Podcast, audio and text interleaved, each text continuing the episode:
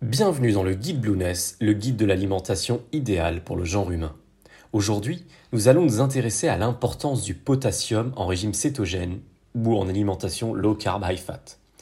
Tout comme le sodium et le magnésium que nous avons abordés dans les podcasts précédents, le potassium fait partie des trois minéraux qu'il ne faut pas sous-estimer en régime cétogène ou simplement en alimentation pauvre à modérée en glucides.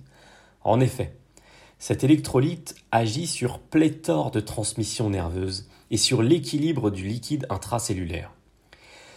Voyons ensemble pourquoi et comment gérer ce sujet absolument central dans le cas d'une alimentation riche en fibres, pauvre en glucides et riche en matières grasses.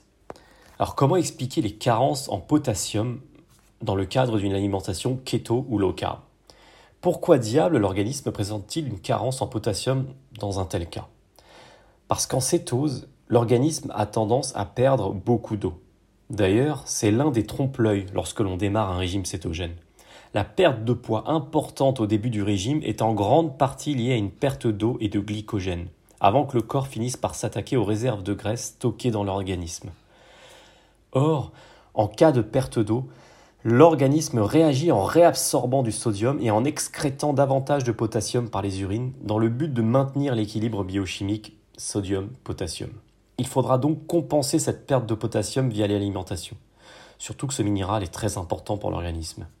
En effet, ce dernier influe sur de nombreuses fonctions, en association toujours avec le sodium.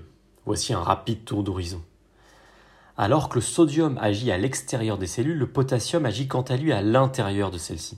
Son action garantit les transmissions nerveuses aux muscles qui peuvent alors se contracter.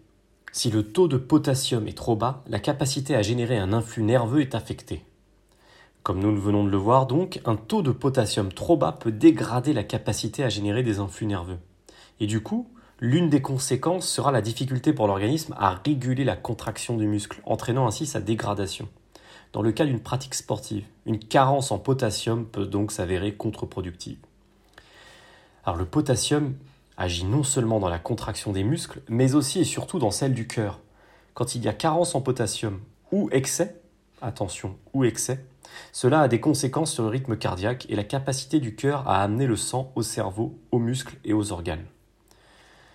Tout comme pour une carence en sodium, avec qui le potassium est, étroitement lié, une carence en potassium entraîne parfois le même genre de symptômes, à savoir la fatigue, les crampes musculaires, les ballonnements, la constipation, la paresse intestinale et les douleurs abdominales.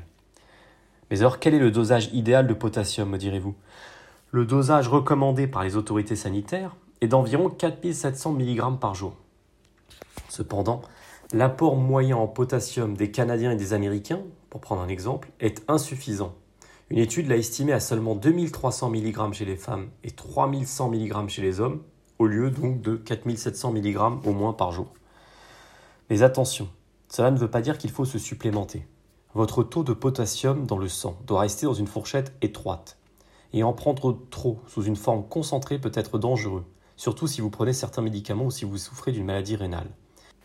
Il est donc préférable que le potassium soit absorbé par la nourriture autant que possible. Alors quels sont les aliments cétogènes et low carb riches en potassium?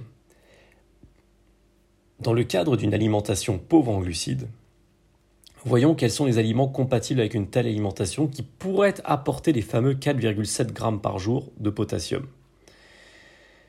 Dans le top 10 des aliments cétogènes ou low carb qui sont riches en potassium, on retrouve dans l'ordre l'avocat, donc 1 g de potassium par avocat d'environ 200 g, ce qui permet déjà d'avoir quasiment un cinquième à un quart des, apports en potassium journaliers via un seul avocat. Ensuite, euh, la bête cuite, donc 950 mg de potassium par botte de 175 g.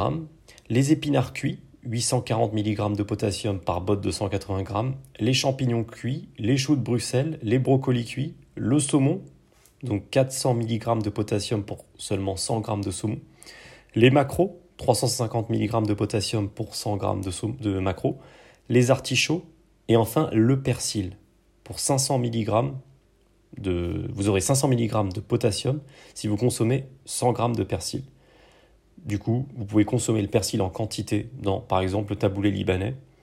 Et les autres herbes aromatiques comme le basilic, le cerfeuil, l'estragon sont également riches en potassium et sont évidemment à consommer sans modération. Elles sont de toute façon bleu compatibles et apportent beaucoup de goût à vos plats. Alors il y a également la réhydratation qui est un élément central en régime cétogène. Dans le cadre d'une alimentation pauvre en glucides, nous avons vu que dans le cadre d'une alimentation pauvre en glucides, l'organisme avait tendance à perdre beaucoup d'eau, libérant par la même occasion nos réserves de potassium.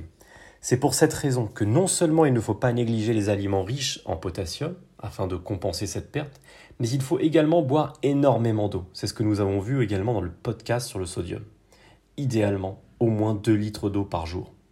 Enfin, il ne faut pas non plus oublier d'augmenter son apport en sodium, qui va de pair avec le potassium, dans un contexte de compensation en alimentation cétogène.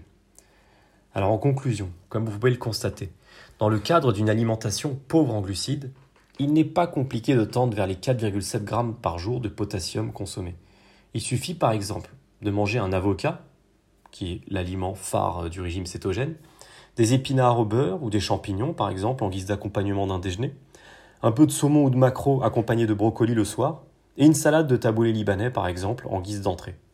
Couplé à une consommation d'eau importante et un ajustement de son apport en sodium, les symptômes de fatigue liés à une diminution des glucides ne devraient pas durer et votre équilibre sodium-potassium devrait être plus ou moins optimal. A très bientôt dans le guide Blueness.